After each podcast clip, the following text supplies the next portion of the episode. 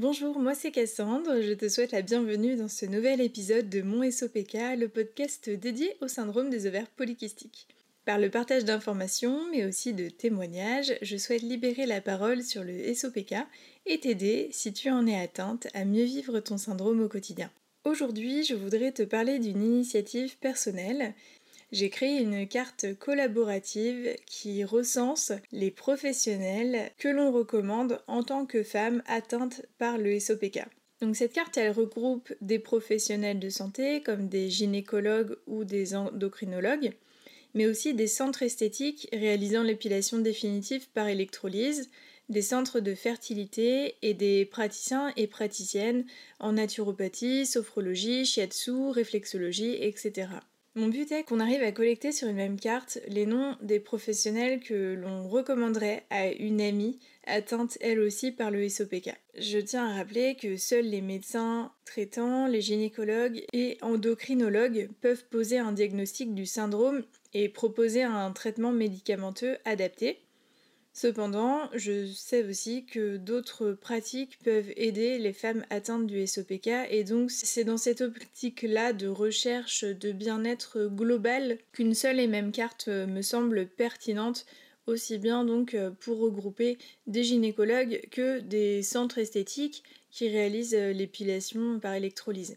Je tiens à rappeler que chaque expérience étant unique, il se peut qu'un ou une professionnelle recommandée sur la carte ne te convienne absolument pas. Dans tous les cas, je te conseille de te faire ton propre avis, soit en consultant les commentaires de sa fiche Google, soit en prenant rendez-vous avec cette personne. Ce que je souhaite, c'est que cette carte serve à un maximum de femmes atteintes du SOPK qui ne savent pas vers qui se tourner, à trouver des personnes de confiance, des personnes informées sur le syndrome, des personnes bienveillantes et empathiques qui pourront les aider à avancer sur leur chemin. Donc j'ai créé une carte globale, mais après tu as tout un système de filtres qui te permet de sélectionner si tu souhaites euh, voilà, afficher des naturopathes, des sophrologues, des centres esthétiques, etc., tu peux filtrer afin de voir s'afficher donc euh, sur la carte les professionnels potentiels qui peuvent t'intéresser. Pour l'instant, la carte euh, n'est pas des plus fournies et donc je compte sur toi si tu as vécu une excellente expérience avec un professionnel de santé ou autre, avec une personne empathique, une personne bienveillante, une personne informée sur le SOPK, à partager son nom sur cette carte. Et donc pour cela, il te suffit de me laisser un commentaire sur mon article dédié. Le lien est dans la description du podcast.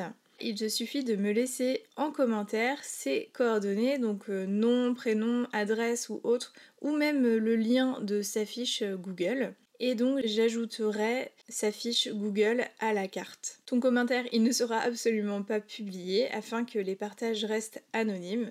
Je demande cependant de ne pas faire d'autopromotion et de seulement recommander des personnes que l'on a consultées au préalable et vraiment des personnes que l'on recommanderait à une amie. Sur cette carte-là, je ne peux pas recenser les avis sur euh, ton expérience avec ce ou cette professionnelle. Et donc je t'invite à le faire sur sa fiche Google. Ainsi, cela apparaîtra forcément si une d'entre nous va consulter sa fiche, elle pourra voir dans les commentaires le commentaire en question que tu auras laissé. J'espère que cet outil pourra être utile au maximum d'entre nous et au moins servir à une femme sur son chemin. Je te remercie de m'avoir écouté, c'était un épisode un peu plus court étant donné qu'il est uniquement là pour présenter donc cet outil que j'ai créé et qui, je, l'espère, sera utile pour certaines d'entre nous. Si tu as aimé cet épisode, n'hésite pas à me laisser un avis sur Spotify ou Apple Podcast. Pour en savoir plus sur moi et mes activités ou retrouver davantage de contenu consacré au SOPK, n'hésite pas à me suivre sur Instagram at Cassandre Gloria. Le lien est en description. Je te remercie de m'avoir écouté jusqu'ici et je te souhaite une très belle journée.